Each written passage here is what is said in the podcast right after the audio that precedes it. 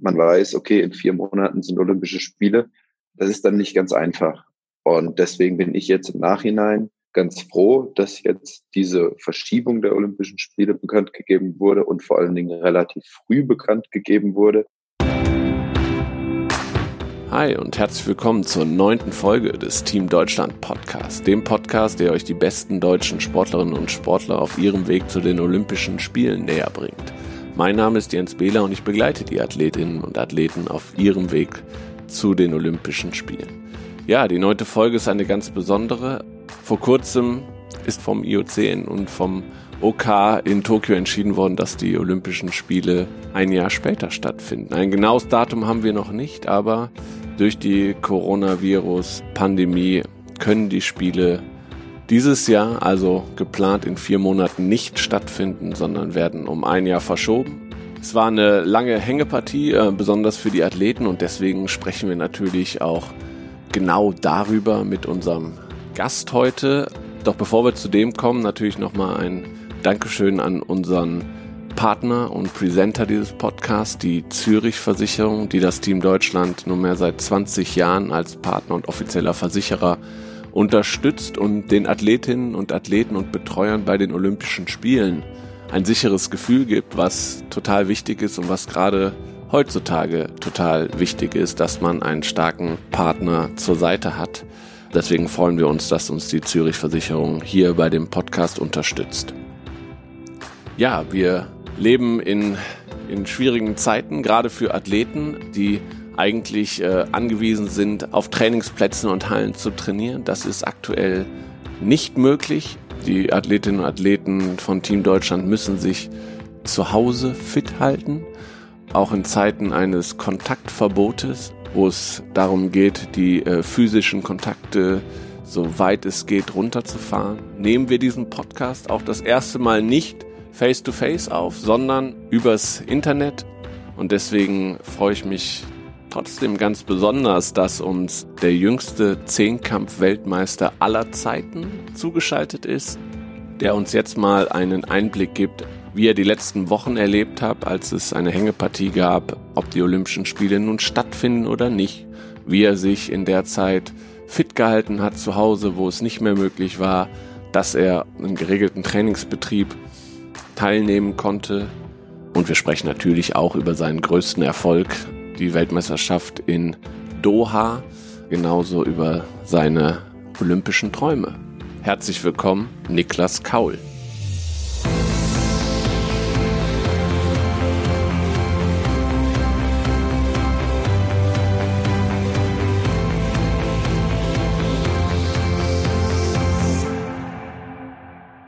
Servus, ich freue mich auch.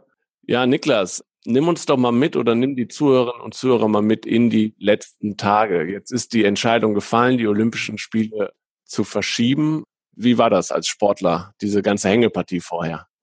Ja, vorher war es schon relativ schwierig. Wir sind eine Woche früher aus dem Trainingslager abgereist. Das ist jetzt eineinhalb Wochen her, kamen aus Südafrika, wollten da eigentlich noch eine Woche länger bleiben, sind dann auf Raten des äh, DOSB früher nach Hause geflogen, einfach damit es äh, noch sicher ist, dass man gut nach Hause kommt. Und ab dem Moment konnte man ja eigentlich in Deutschland auch nicht mehr wirklich trainieren. Das heißt, man versucht sich zu Hause so ein bisschen fit zu halten, was man eben so machen kann. Aber das hat ja mit disziplinorientiertem Training nicht wirklich viel zu tun. Deswegen ist das dann schon auch im Kopf schwierig, weil man die ganze Zeit denkt, ja, ich müsste doch eigentlich mehr machen, ich müsste das und äh, jenes trainieren. Und das geht eben nicht. Und dann hat man auch so ein bisschen den Druck, man weiß, okay, in vier Monaten sind Olympische Spiele. Das ist dann nicht ganz einfach. Und deswegen bin ich jetzt im Nachhinein ganz froh, dass jetzt diese Verschiebung der Olympischen Spiele bekannt gegeben wurde und vor allen Dingen relativ früh bekannt gegeben wurde und dass das IOC sich da nicht noch jetzt vier oder fünf Wochen Zeit genommen hat, weil das war, glaube ich, für uns Sportler schon nicht ganz einfach, äh, vor allen Dingen psychisch nicht ganz einfach. Das heißt, ihr habt schon diesen Druck gespürt, ihr müsst eigentlich noch was tun, weil der Saisonhöhepunkt steht noch an. Genau, also das Training, was wir jetzt gerade machen, ist, oder beziehungsweise was ich jetzt gerade machen kann, ist mehr so ein Training, was normalerweise so zum Reinkommen nach der Saisonpause wieder ansteht und kein Training, was in der direkten Wettkampfvorbereitung gemacht werden sollte, weil man eben einfach diese spezielle Belastung, die man bei uns in den Disziplinen hat, gar nicht trainieren kann. Und dann wird's, wenn das längere Zeit so ist, natürlich auch gefährlich, wenn man dann relativ schnell die Form wieder hochziehen muss zu dem Saisonhöhepunkt hin. Deswegen war das insgesamt nicht ganz einfach. Du trainierst aktuell zu Hause, weil äh, alles andere geschlossen hat. Ist das so? Genau. Also wir haben keine Möglichkeiten in der Halle zu trainieren, keine Möglichkeiten auf dem Trainingsplatz zu trainieren, was natürlich auch verständlich ist, dass jetzt alles zu ist, weil ich würde schon sagen, die Gesundheit geht auf jeden Fall vor. Da hat der Sport auch mal hinten anzustehen, das kann ich durchaus nachvollziehen. Aber es ist natürlich für uns so ein bisschen so ein Zwiespalt. Wir müssen uns einerseits vorbereiten auf die Saison, andererseits wollen wir natürlich auch die Gesundheit aller äh, so gut es geht wahren.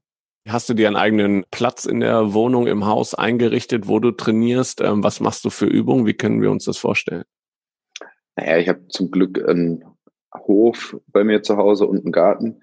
Das heißt, ich kann da doch einige Sachen machen und habe Gewichte auch zu Hause. Also kann so eine Art Krafttraining kann ich machen. Ich habe einen Ruderergometer und einen Fahrradergometer zu Hause, auf denen ich auch was machen kann. Alleine draußen joggen geht ja auch noch. Von daher kann man so diese, ja, so ein ganzheitliches Training, wenn man dann noch Stabi-Übungen mit eigenem Körpergewicht dazu nimmt, äh, kann man so ein ganzheitliches Training schon machen, aber eben kein disziplinspezifisches.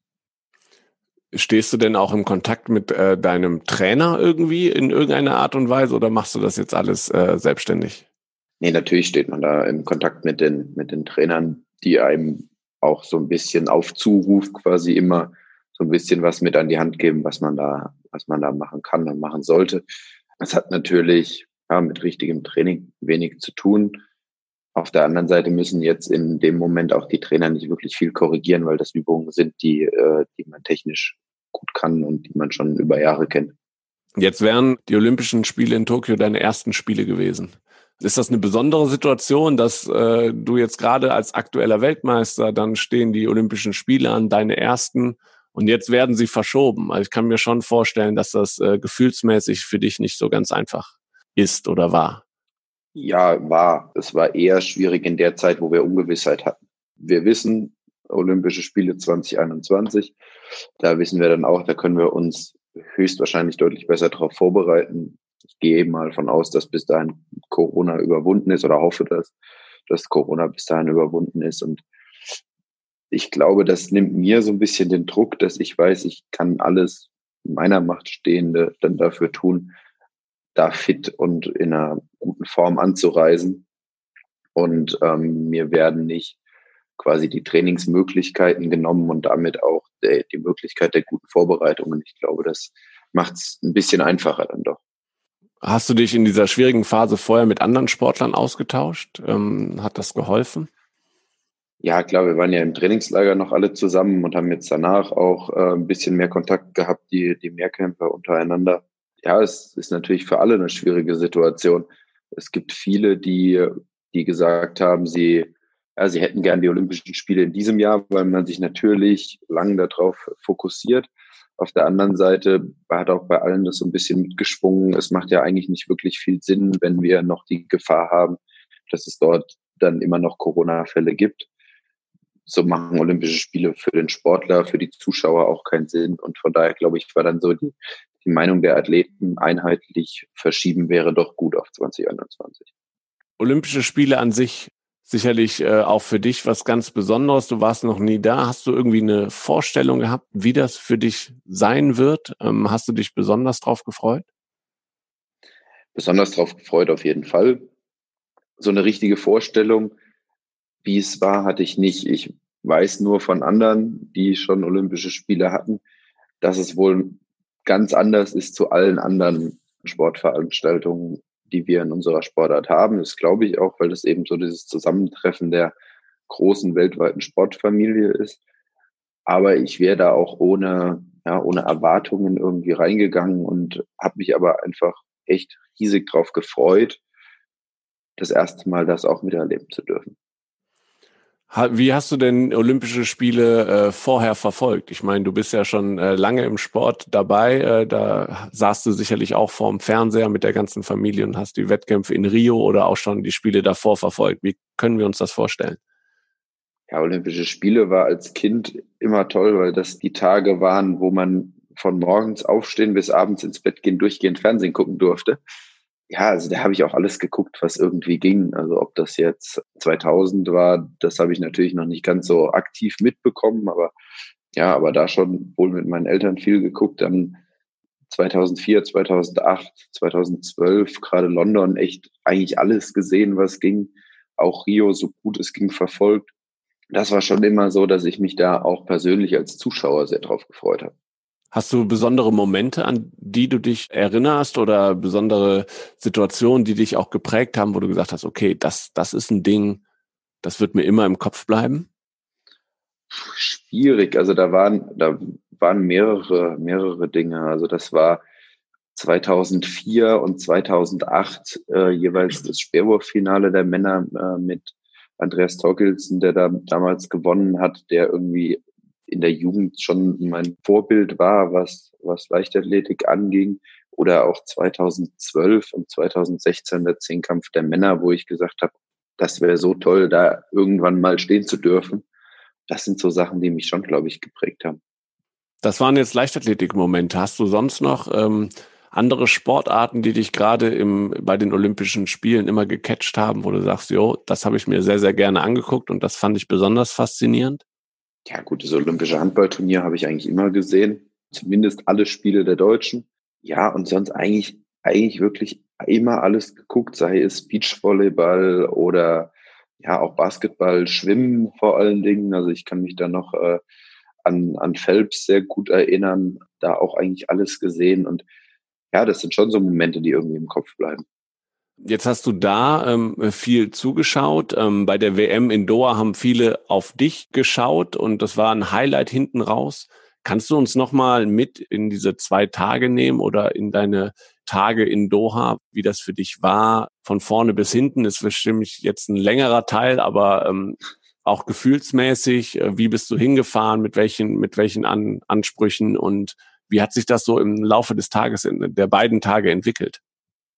Ja, klar. Also wir hatten, eigentlich war der Plan, dass der Saisonhöhepunkt für mich im Jahr 2019 die U23 Europameisterschaften sind, die ich unbedingt gewinnen wollte. Und nachdem das erreicht war und klar war, ich werde auch mitfahren zur WM, war eigentlich so der Plan, dass wir eben nochmal einen langen Aufbau machen, die WM als Höhepunkt zwischendurch nutzen, um dann einfach den Weg weiterzugehen, äh, so nach Tokio dass die WM eigentlich mehr so ein Zwischenstopp ist auf dem Weg, weil ich gesagt habe, okay, ich bin 21, ich bin noch relativ jung, was soll ich, bei der WM werde ich keine Medaille holen können, noch nicht und äh, wollte mich dann mehr auf den Weg nach Tokio konzentrieren. Deswegen bin ich eigentlich mit wenig Druck da in diesen Wettkampf gegangen. Ich hatte mein Ziel aus der Saison schon erreicht, hatte mehr Punkte gemacht, als ich erwartet hätte in dem Jahr. Und von daher war es für mich relativ einfach und ich wollte einfach so ein bisschen meine erste WM bei den Erwachsenen genießen. Das hat am ersten Tag nicht ganz so geklappt. Das ja, war alles im guten Bereich, aber es war so dieser Ausreißer nach oben hat gefehlt. Und deswegen muss ich auch sagen, ich war nach dem ersten Tag, ich saß nach dem ersten Tag nachts in dem Bus vom Stadion aus zurück ins Hotel und habe noch zum Bundestrainer gesagt, boah, ich weiß jetzt gar nicht, ob ich mit dem Tag zufrieden bin oder ob ich mich vielleicht ärgere über ein, zwei Disziplinen. Das war so diese Gefühlslage. Wusste aber, dass der zweite Tag gut werden kann und habe mich auch gefreut auf ein, zwei Disziplinen am zweiten Tag, weil ich wusste, da lief das Training sehr gut. Und gerade dieser zweite Tag war dann total verrückt, weil die, die am ersten Tag sehr sicher gewirkt haben, sehr stark waren, am zweiten Tag eben geschwächelt. Also wir hatten uns das vorher schon so ein bisschen ausgerechnet. Also gerade bei einer großen Meisterschaft kommt irgendwann bei jedem so ein bisschen der Moment, wo er, wo er mal eine schwache Disziplin erwischt. Aber dass es dann doch auch so viele und so viele Weltklasse-Leute trifft, hätte ich auch nicht erwartet, was aber zeigt, wie, ja, wie schwierig der Zehnkampf an sich ist. Und dann ging es irgendwie Schlag auf Schlag, so dass ich auf einmal dann vor dem Speerwurf wusste, wenn ich jetzt gut werfe und gut laufe, dann kann ich hier eine Medaille gewinnen. Und das war dann auch so der erste Moment, wo ich wirklich richtig aufgeregt war. Ähm, wo ich mich auch selber dann wieder runterbringen musste und äh, und aber ab dem Moment, wo ich mich dann warm gemacht habe für einen Speerwurf, war das alles wieder weg. Also ab dem Moment war alles Automatismus, alles gemacht, was man irgendwie tausendmal gemacht hat im Training vorher und das hat irgendwie auch so ein bisschen Ruhe gebracht. Und nach dem Speerwurf wusste ich, jetzt egal was kommt, jetzt musst du das halt irgendwie nach Hause laufen, weil die Chance kriegst du vielleicht nicht mehr. Und alles, was du äh, quasi jetzt über die zwei Tage gemacht hast, die angestrengt hast, kannst du jetzt entweder wegschmeißen oder dann vergolden. Und das war so das Einzige, was mir so im Kopf rumgegangen ist. Und muss aber auch sagen, dass ich da relativ ruhig war, weil das die Disziplin war, wo ich mal im Voraus am allersichersten war. Also da wusste ich, es hat im Training super funktioniert, da passiert nichts. Aber natürlich macht man sich dann doch Gedanken, was passiert jetzt, wenn die anderen doch deutlich schneller laufen als gedacht und als irgendwie vorher erwartet. Und von daher war ich dann ganz froh, als ich ins Ziel kam und wusste in dem Moment eigentlich schon oder wusste auf den letzten 100 Metern schon, wenn du jetzt gleich ins Ziel kommst, dann hast du es geschafft und war mir dem aber auch in dem Moment, wo ich über die Ziellinie gelaufen bin, gar nicht so bewusst oder es ist mir gar nicht so klar geworden, weil das, womit ich ja niemals gerechnet hätte. Und das ist mir dann erst so ein bisschen klar geworden, als Tim dann zu mir kam und meinte, ey, du bist gerade Weltmeister geworden und ab dem Moment war alles so ein bisschen wie im Traum. Wie lange hielt, dieser Traum an? Also ich glaube, du hast wenig geschlafen äh, die nächsten Tage und Nächte. Ähm, wann war denn so der Zeitpunkt, äh, wo du mal zur Ruhe gekommen bist und gesagt hast, wow, krass, was ich da geleistet habe? Ja, ich glaube, das war echt erst eine Woche später. Also ich habe die, die drei Nächte nach dem Zinkkampf, ich glaube, in keiner mehr als zwei Stunden geschlafen. So die Nacht nach dem Zehnkampf ist eh eigentlich immer kurz. In Doha hatten wir relativ spät unser Finale, heißt wir waren um fünf erst im Hotel. Ähm, bis ich dann geschlafen habe, war es sieben aufgestanden, bin ich um acht. Äh, und eigentlich die anderen, die, die Tage darauf relativ ähnlich. Ja, und dann nach so einer Woche, nachdem dann so der erste Medienrummel vorbei war, äh, hatte man dann schon Zeit, so ein bisschen für sich auch das zu reflektieren und sich die Bilder nochmal anzugucken. Und das war schon äh, überwältigend, muss ich sagen. Jetzt hast du gesagt, der Medienmarathon hat so nach einer Woche abgeebbt. Ist das immer noch so oder du, du merkst du schon einen großen Unterschied zu vorher? Ich meine, wir sprechen jetzt im Podcast, du hast auch schon einen Podcast mit, äh, mit den Hummels-Brüdern aufgenommen. Ist es schon mehr als vorher? Hat sich was verändert? klar, also es ist deutlich mehr als vorher, ähm, das muss man, muss man ganz klar sagen. Auch was dann an Veranstaltungen im Herbst und im Winter dann irgendwie dazugekommen ist, war natürlich mehr als die Jahre davor. Und ich habe auch ganz klar gesagt, ich werde das jetzt mitnehmen und Spaß haben und ähm, ja, das einfach genießen, die Zeit, die ich habe. Und aber was man eben dann auch immer reflektieren muss, ist, äh, man muss eben auch sagen, das ist alles schön, aber das ist eigentlich nicht das, was den Sport ausmacht. Das ist schön zu haben und mal erleben zu dürfen. Und dann geht es aber auch darum, wieder ins Training einzusteigen und wieder hart zu arbeiten, weil eben nur durch diese harte Arbeit kann man sich diese Träume im Stadion und dann vielleicht auch, was das so nach sich zieht, äh, kann man sich diese Träume erfüllen. Jetzt hast du gesagt, was den Sport ausmacht. Was macht denn für dich deine Disziplin, den Zehnkampf aus? Dieses Vielseitige und dass die Spannung in dem Wettkampf eben auch über die ganzen zwei Tage geht. Also man kann eben nicht sagen, nach drei Disziplinen, okay, so wird es am Ende aussehen. Das geht eben erst ganz am Ende. Und es, und es ist dieser Wechsel zwischen Anspannung und Entspannung, den man hinbekommen muss. Das merkt man in den ersten drei Disziplinen noch nicht. Wenn man in den ersten drei Disziplinen voll durchpowert und dazwischen auch sich nicht die Pausen nimmt, die man braucht und so weiter. Das merkt man in den ersten drei Disziplinen nicht. Das kommt dann hinten raus. Gerade am zweiten Tag merkt man, wer sich die Kräfte wie gut eingeteilt hat. Und das ist irgendwie so diese elfte Disziplin, die man eigentlich nicht richtig trainieren kann, sondern das ist was, was man über die Zeit lernen muss und über viele Wettkämpfe lernen muss. Und deswegen lernt man in jedem Wettkampf immer wieder was dazu und jeder Wettkampf bietet andere Situationen klar, wenn man sich jetzt den Zehnkampf anguckt, kann man sagen, okay, das sind die und die zehn Disziplinen. Das heißt, jeder Wettkampf läuft gleich. Aber jeder Wettkampf bietet wieder andere Situationen. Du musst mit anderen Schwierigkeiten umgehen, seien es technische Schwierigkeiten, seien es Schwierigkeiten in der Organisation, die dich zwingen, irgendwie irgendwas anders zu machen. Und das ist das, was so diese Faszination Mehrkampf für mich ausmacht. Auf der einen Seite und auf der anderen Seite aber auch der Umgang untereinander. Also ich glaube, es gibt wenige Sportarten und wenige Disziplinen, wo man so so gut befreundet sein kann mit seinen Konkurrenten. Klar gibt es da auch Leute, mit denen man nicht so gut klarkommt, aber es gibt doch viele, mit denen man sich sehr, sehr gut versteht, weil man eben auch in diesen zwei Tagen so viel zusammenhängt und auch zusammen in diesem ja, Combined Events Restroom sich befindet über die zwei Tage zwischen den Disziplinen und man daher auch freundlich und, und so miteinander umgehen muss, weil sonst steht man diese zwei Tage eben nicht durch. Und das ist so das Schöne am, am Mehrkampf.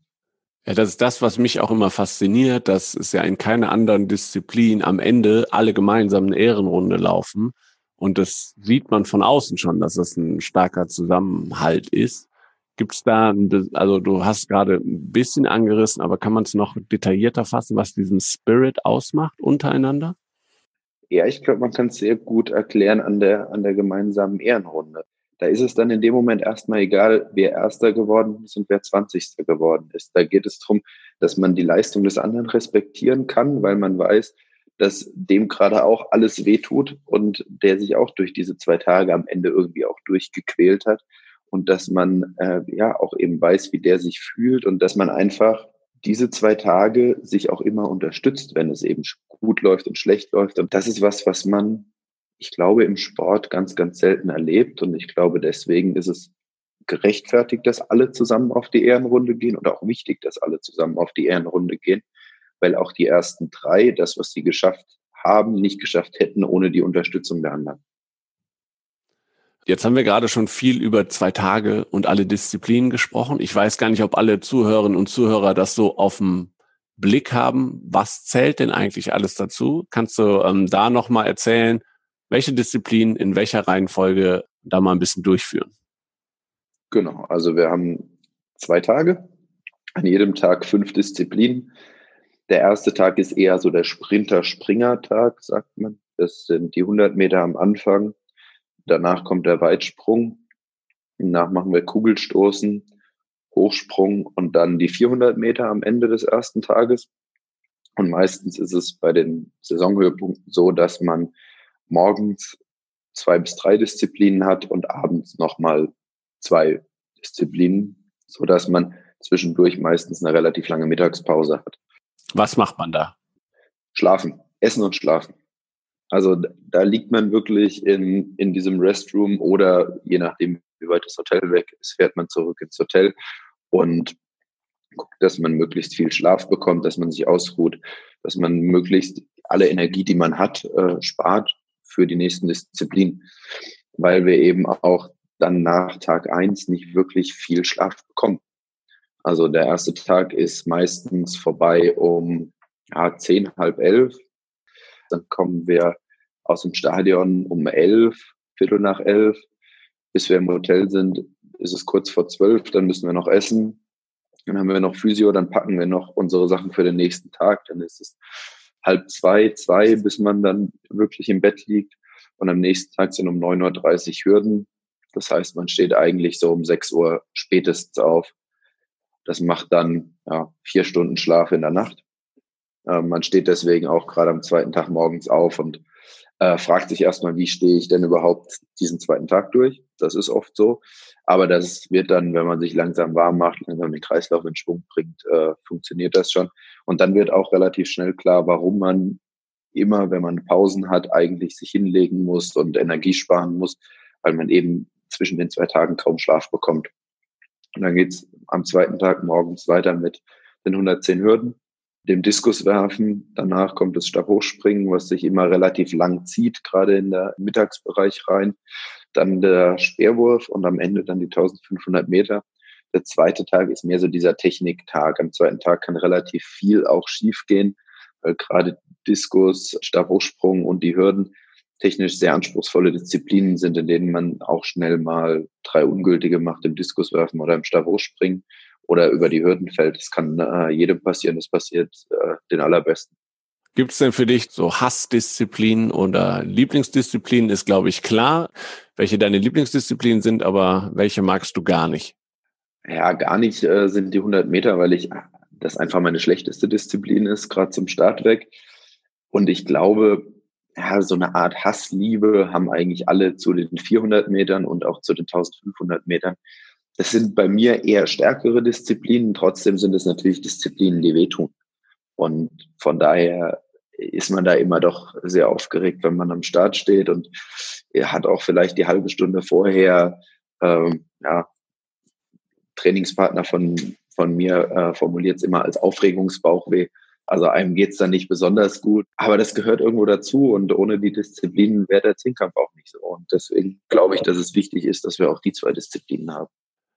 Ist denn auch die Reihenfolge wichtig? Gerade für dich, der sagt, hinten raus Speer werfen und die 1500 Meter sind starke Disziplinen für dich. Kommt dir das entgegen, dass das hinten raus ist?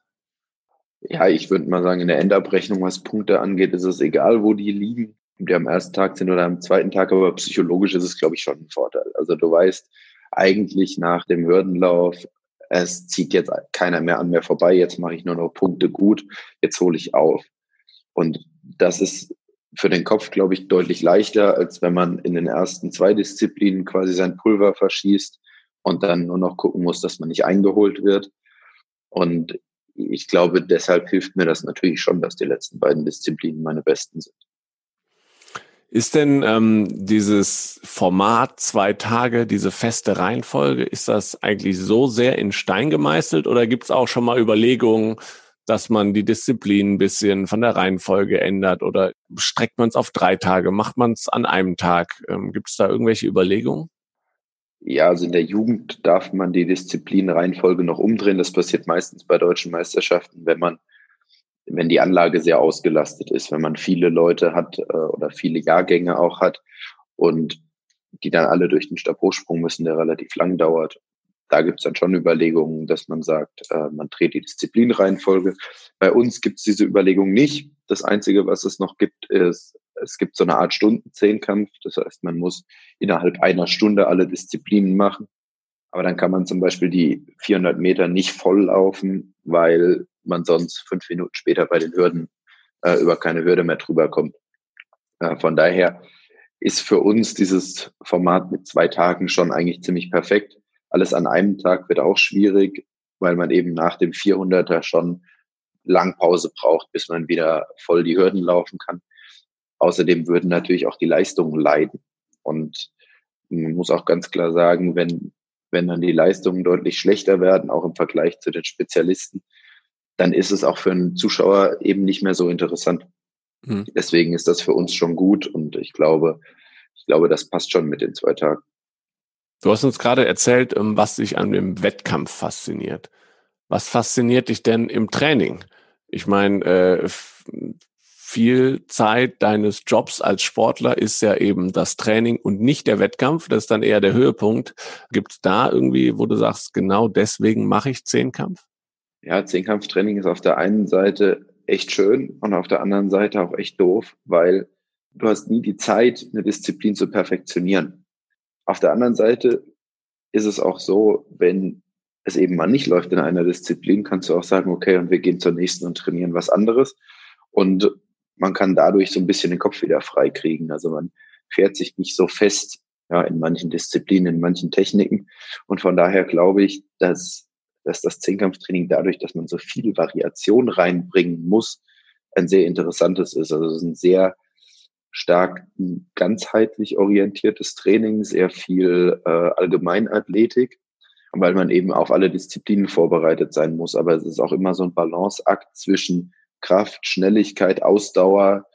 Heißt auch, wir müssen immer so eine Balance finden zwischen, also beim Körpergewicht, was ist gut für die Würfe, und was hindert mich vielleicht bei den Läufen äh, möglichst wenig. Und das ist auch eine spannende Komponente des Mehrkampfs, dass eben man immer so diese Balance finden muss. Man kann nicht sagen, okay, und jetzt trainiere ich äh, für Kugel und mache eben ein halbes Jahr viel, viel Krafttraining. Das ist gut, das kann man machen, dann stößt man im nächsten Jahr äh, weiter Kugel, aber läuft halt nicht mehr schnell und hat dadurch vielleicht mehr Punkte verloren, als man anderswo gewonnen hat. Und ich glaube, deswegen ist das Zehnkampftraining ein Training, über das man viel nachdenken muss, was man macht und was Sinn macht, auch in der Zeit, die man hat, weil wir haben eigentlich nie Zeit. Ja, wenn man sich den Weg anguckt zu Saisonhöhepunkten oder zu einer Sportkarriere, fängt die natürlich im Kleinen an, im jungen Alter. Du hast, glaube ich, lange Zeit Handball und Leichtathletik parallel gemacht. Ähm, kannst du mal erzählen, wie lange, wann hast du angefangen mit dem Sport? War zuerst die Leichtathletik da oder erst Handball und wann hast du dich für die Leichtathletik entschieden? Ja, bis 15 habe ich noch beides gemacht, Handball und, und Leichtathletik. Ich habe zuerst mit dem Handball angefangen weil eben auch Freunde aus dem Kindergarten und dann aus der Schule, aus der ersten Klasse halt auch mit mir da gespielt haben und habe dann relativ schnell danach mit denen zusammen auch mit der Leichtathletik angefangen, bei mir zu Hause in, in Saulheim. Ja, und hatte an beidem sehr viel Spaß und es hat sich irgendwie nie gegenseitig ausgeschlossen, weil es sich natürlich irgendwie für beides geholfen hat. Ich konnte in der Leichtathletik äh, relativ schnell, relativ gut werfen weil ich es eben im Handball viel gemacht habe. Ich konnte im Handball relativ gut springen, weil ich es eben in der Leichtathletik gemacht habe. So haben sich die beiden Sportarten gegenseitig gut geholfen und gut ergänzt. Ja, und das hat dann sehr gut funktioniert, bis ich 15 war. Und dann kam so der Punkt, wo ich eigentlich eine Sportart, ja, leistungsorientiert war es davor schon, aber mich noch mehr auf diese Sportart konzentrieren wollte. Also kam von dir raus sogar der Antrieb. Ja, und dann war eben die Frage, was, was macht man? Ähm, ich glaube, dass ich im Handball nie so gut geworden wäre wie in der Leichtathletik. Ich war auch ein passabler Handballer, aber nicht so gut wie, wie Leichtathlet. Und zusätzlich muss ich dann auch sagen, als ich so meine ersten Mehrkämpfe gemacht habe mit 14, 15, ja, habe ich einfach den Spaß am, am Mehrkampf dann noch entdeckt und habe dann auch gesagt, okay, Handball war eine schöne Zeit, aber jetzt konzentriere ich mich auf die Leichtathletik am Ende war es auf jeden Fall auch die richtige Entscheidung. Ich bereue sie bis heute nicht. Äh, wenn ich aber mal, wie jetzt in der Uni letztes Jahr, in der Halle stehe und ein Handball darum liegt, dann juckt es doch wieder in den Fingern und macht auch Spaß. Ähm, wer waren denn von Anfang an Wegbegleiter für dich, die dich auch dahin gebracht haben, wo du jetzt bist? Ja, auf der einen Seite klar meine Eltern, die immer dabei waren bei beim Sport, beziehungsweise also immer mich unterstützt haben, immer zu Handballspielen hingefahren haben, mich zum Training gebracht haben in der Leichtathletik, die halt das alles unterstützt haben, egal was ich gemacht habe, äh, haben auch immer gesagt, du kannst Handball spielen, du kannst, weiß ich nicht, du kannst auch Fußball spielen, du kannst Leichtathletik machen, mach was du willst. Solange es dir Spaß macht, ist das fein für uns und wir unterstützen dich da, wo wir können. Und äh, das sind auf jeden Fall ganz wichtige Wegbegleiter, dann aber auch alle, die mich beim USC dann begleitet haben, seit ich mit elf dann dahin gekommen bin, die diese Jugendabteilung gemacht haben, die ich mittlerweile auch jetzt schon seit zehn Jahren gut kenne, die diesen Verein organisieren und da Top-Arbeit leisten. Ja, und ohne die halt auch dieses Schülertraining, was ich damals hatte mit elf, zwölf, auch so nicht, nicht funktioniert hätte. Und ich glaube, dann wäre ich der Leichtathletik halt eben auch nicht treu geblieben, sondern zum Handball gegangen aber auch an alle, auch an alle äh, Handballtrainer, die ich hatte. Und das war immer schön und ich glaube, dass das hat mich auch geprägt und auch den, den Weg zum Mehrkampf mir hingeleitet, weil ich eben auch dieses, dieses Spiel in der Gruppe, was es im, was es im Handball eben ist und dieses immer zusammen irgendwo hinfahren, äh, seien, es, seien es Spiele oder irgendwelche Turniere, das hat mir immer schon sehr, sehr viel Spaß gemacht und ich glaube, das habe ich im Zehnkampf dann, dann auch irgendwie wiedergefunden. Du hast gerade gesagt, sogar diese Leute haben dich geprägt, aber gab es sonst von der sportlichen Seite, du hast gerade äh, Torkelsen genannt als Speerwerfer, der dich fasziniert hat, der vielleicht ein Vorbild war. Gibt es weitere Vorbilder? Ja, ganz klar muss man da auch Ashton Eden nennen, der Olympiasieger von 2012 und 2016 im Zehnkampf, bei dem ich zu Gast sein durfte, 2016 dann, der einfach ein wahnsinnig netter, wahnsinnig aufmerksamer Typ ist, den ich jetzt auch ein bisschen näher noch kennenlernen äh, durfte über die letzten Jahre und wo ich einfach sage, das ist jemand oder eine Sportpersönlichkeit, die immer relativ ruhig war, aber immer ihren Standpunkt, egal ob im Sport oder außerhalb vom Sport, sehr gut auch in den Medien dargestellt hat und jemand war, der sehr wichtig war für den Sport. Ich finde auch, dass du ähm, das große Ganze im Blick hast. Du hast zum Beispiel bei der Rede beim Bambi gerade diese Leute, äh, die du gerade schon erwähnt hast, äh, die Ehrenamtlichen im Verein besonders herausgehoben und dich bedankt quasi. Was hat dich dazu bewegt? Ja, ich wollte nicht einer einzelnen oder einzelnen Personen danken, weil da hätte ich viel zu viele aufzählen müssen, die auf dem Weg irgendwie dabei waren. Und habe mir dann gedacht, was haben denn diese Personen alle gemeinsam gehabt? Und das waren eigentlich immer alles Ehrenamtler, die Spaß hatten an dem Sport und den Spaß an die Kinder, so auch an mich und auch an andere ähm, vermittelt haben. Zusätzlich ist auch immer das Thema, wir könnten in der Leichtathletik eigentlich keine Wettkämpfe abhalten, wenn es keine Kampfrichter gäbe, keine Organisatoren von Wettkämpfen, die das eben auch in ihrer Freizeit am Wochenende machen, die immer da standen, auch wenn es ja, auch wenn es mal nicht schöne Bedingungen waren, irgendwie Anfang April oder Mitte April, wenn es dann irgendwie geregnet hat bei acht Grad und auch wir Athleten eigentlich schon gefroren haben und nicht so Lust hatten auf Wettkampf und dann waren die trotzdem alle da. Und ich glaube, dass das einfach einen ganz großen Dank verdient hat. Und deswegen wollte ich diese Bühne, die ich da hatte in dem Moment, auch genau dafür nutzen. Dieses gerade an Kinder etwas weitergeben, hat dich das auch dazu ähm, gebracht, um jetzt ein bisschen in die persönlichere Schiene zu kommen, ähm, Lehramt zu studieren? Ja, also ich glaube, dass das ist der große, große Teil, der mich dahin bewegt hat, das zu machen. Ich muss aber auch sagen, Und das äh, hört sich jetzt doof an. Äh, ich bin damals ziemlich alles, was es so an Studiengängen durch äh, gab, durchgegangen und habe mich irgendwie nirgendwo anders gesehen als im Lehramt. Eigentlich wollte ich es nicht machen, weil meine Eltern auch Lehrer sind und so, wenn die Kinder dann das Gleiche machen wie die Eltern, ist äh, schwierig. Aber habe mich irgendwie nirgendwo anders gesehen und dachte auch erst ob das wirklich das Richtige ist für mich und hm, weiß ich nicht.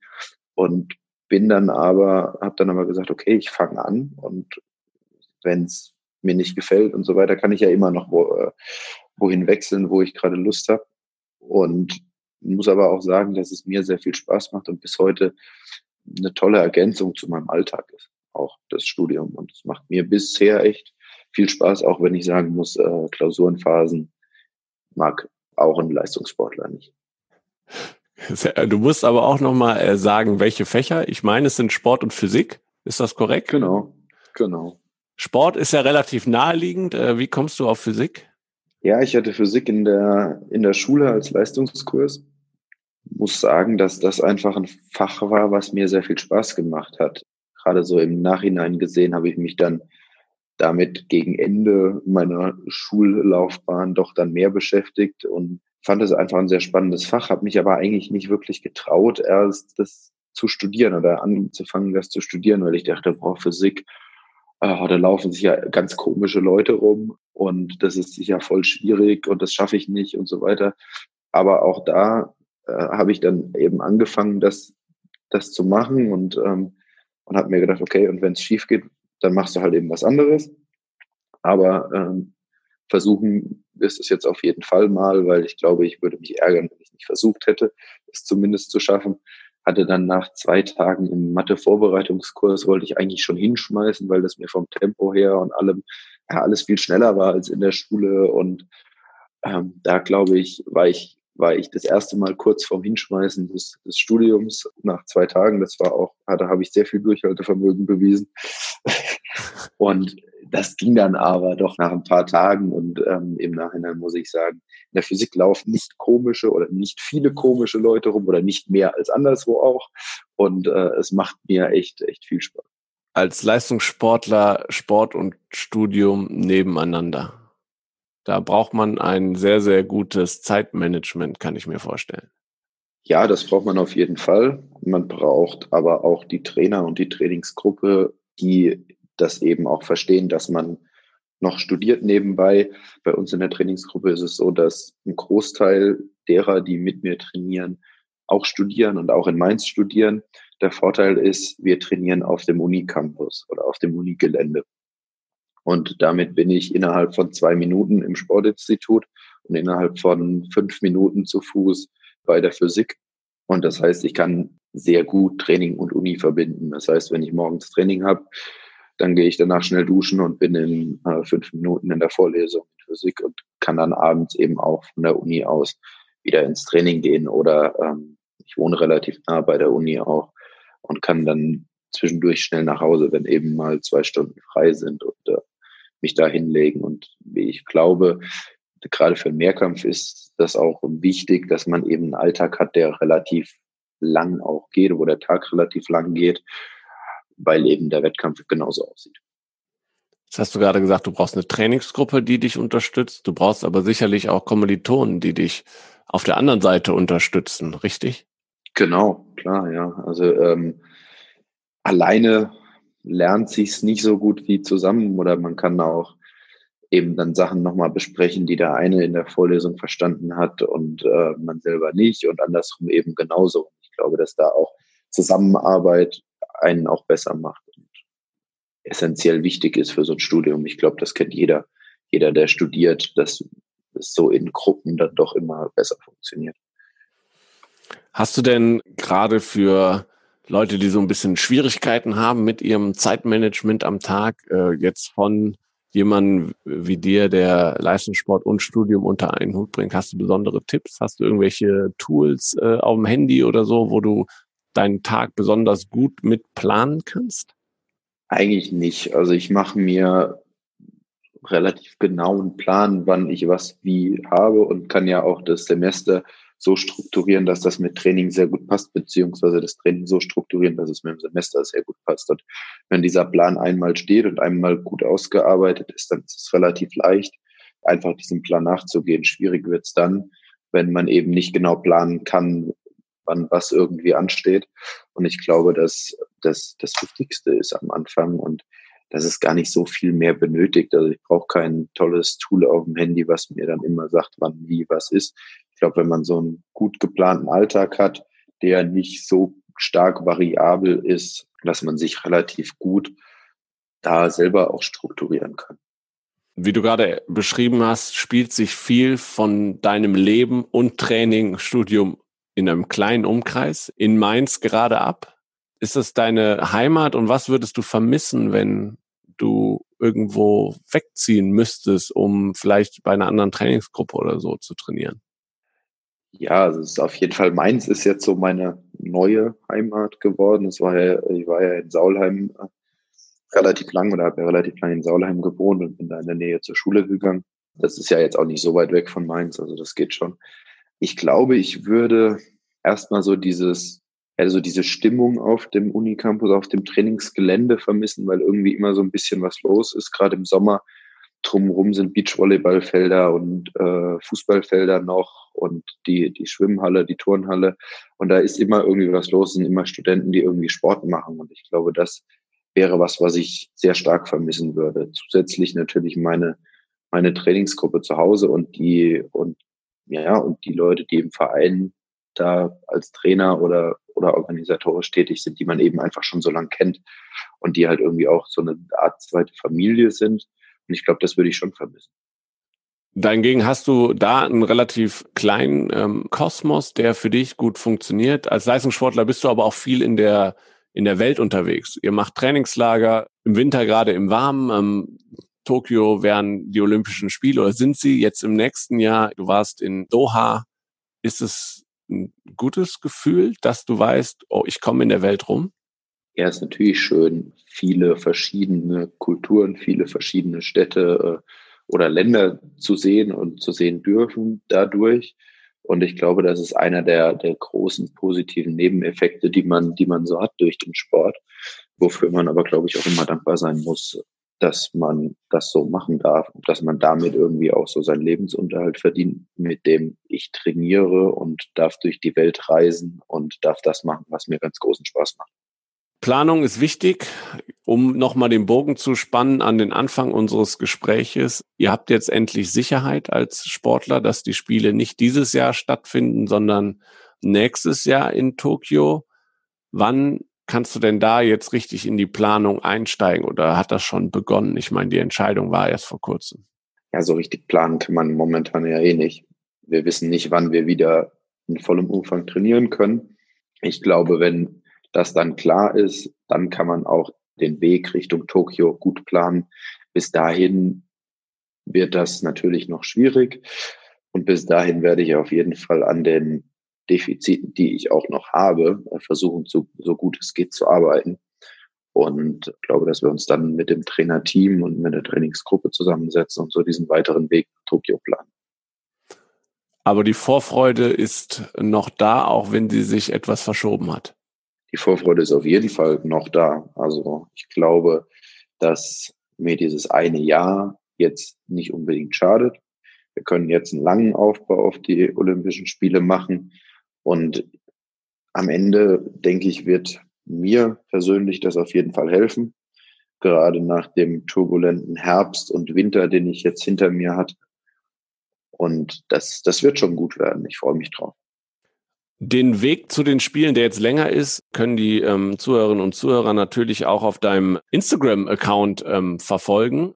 Ed unterstrich Niklas Kaul. Macht das dir Spaß? Gehört das dazu? Ähm, wie siehst du die Begleitung deines, deines Trainingsalltags, deines normalen äh, Alltags auf, auf sozialen Netzwerken? Spaß macht mir das schon, ganz klar, gehört aber auch dazu.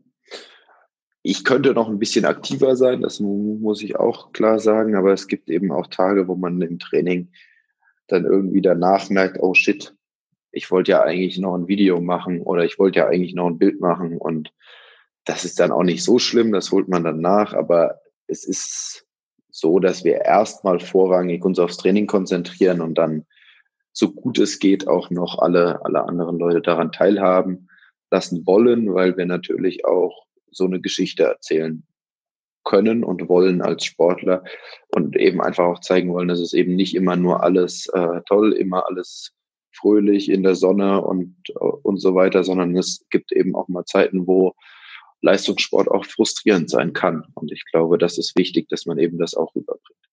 Wenn man da ganz bis nach unten scrollt, sieht man Bilder aus äh, 2014. Machst du das ab und zu nochmal? Ich meine, der ganze Feed erzählt eigentlich eine sehr, sehr gute Geschichte auch schon. Ja, ab und zu schon noch, dass man sich auch Bilder von, von früher anguckt, gar nicht mal dann nur irgendwie auf dem, auf dem Instagram-Feed, äh, sondern eben auch so in der privaten Bildermediathek, dass man sich eben Bilder anguckt von 2012, von den ersten deutschen Meisterschaften, von 2015, von den ersten internationalen Meisterschaften und einfach so diesen ganzen Weg sich nochmal anguckt, den das genommen hat. Und ähm, ich glaube, wichtig ist da auch, dass man sich eben vor Augen ruft, wo man angefangen hat und wie man da damals über Sport gedacht und was man sich damals irgendwie erträumt hat, was in der Zukunft vielleicht passieren kann. Und ich glaube, wenn ich mir das angucke, dann bin ich jetzt an einem Punkt, wo ich vor acht, neun Jahren niemals dran gedacht hätte, dass das so passiert. Und deswegen freut mich das immer, wenn ich mir so diese Geschichte äh, angucken kann, die der Sport irgendwie für mich erzählt. Abschließend zu unserem Gespräch, was hast du vom Sport mitgenommen? Was hast du beim Sport gelernt für das Leben, vielleicht auch nach dem Sport?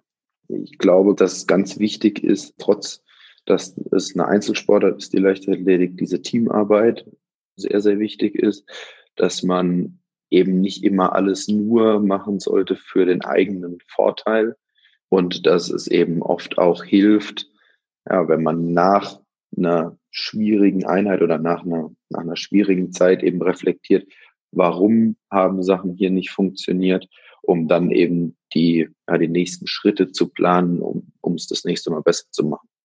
Wunderbar. Du hast gerade gesagt, das ist schön, dass äh, so viele Erinnerungen quasi auf deinem Instagram-Feed sind. Wir hoffen, dass viele gute Erinnerungen in den nächsten Jahren dazukommen, gerade auf dem Weg nach Tokio. Das sind jetzt noch über ein Jahr, haben wir wieder Zeit äh, bis dahin. Da werden einige Erinnerungen dazukommen. Und ich hoffe, dass wir uns dann 2021 in Tokio wiedersehen.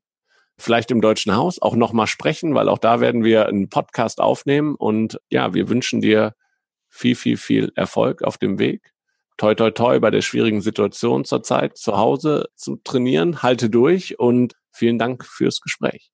Gerne. Vielen Dank, Niklas, aber natürlich auch vielen Dank euch da draußen, den Zuhörerinnen und Zuhörern, dass ihr wieder dabei wart. Ich glaube, es war eine, ein sehr, sehr spannender Einblick und diese Einblicke werden wir auch natürlich fortsetzen, auch wenn es jetzt noch etwas länger hin ist bis zu den Olympischen Spielen. Aber das ist ja für uns gut, denn So können wir mit mehr Athleten auf ihrem Weg sprechen und ähm, weitere Einblicke in die Wege der Athletinnen und Athleten von Team Deutschland bekommen. Gerade jetzt, aber natürlich auch immer brauchen die äh, Athletinnen und Athleten eure Unterstützung. Also folgt gerade Niklas auf ähm, seinen Social Media äh, Kanälen, hat er ja erzählt, da hält er euch auf dem Laufenden, was seinen Weg nach Tokio angeht. Aber natürlich auch folgt Team Deutschland auf Facebook, Twitter, YouTube und Instagram. Empfehlt diesen Podcast gerne weiter, abonniert ihn, bewertet ihn gut, ähm, das freut uns immer sehr. Ansonsten äh, noch ein großes Dankeschön an Sportsmaniac, die uns bei der Produktion des Podcasts unterstützen.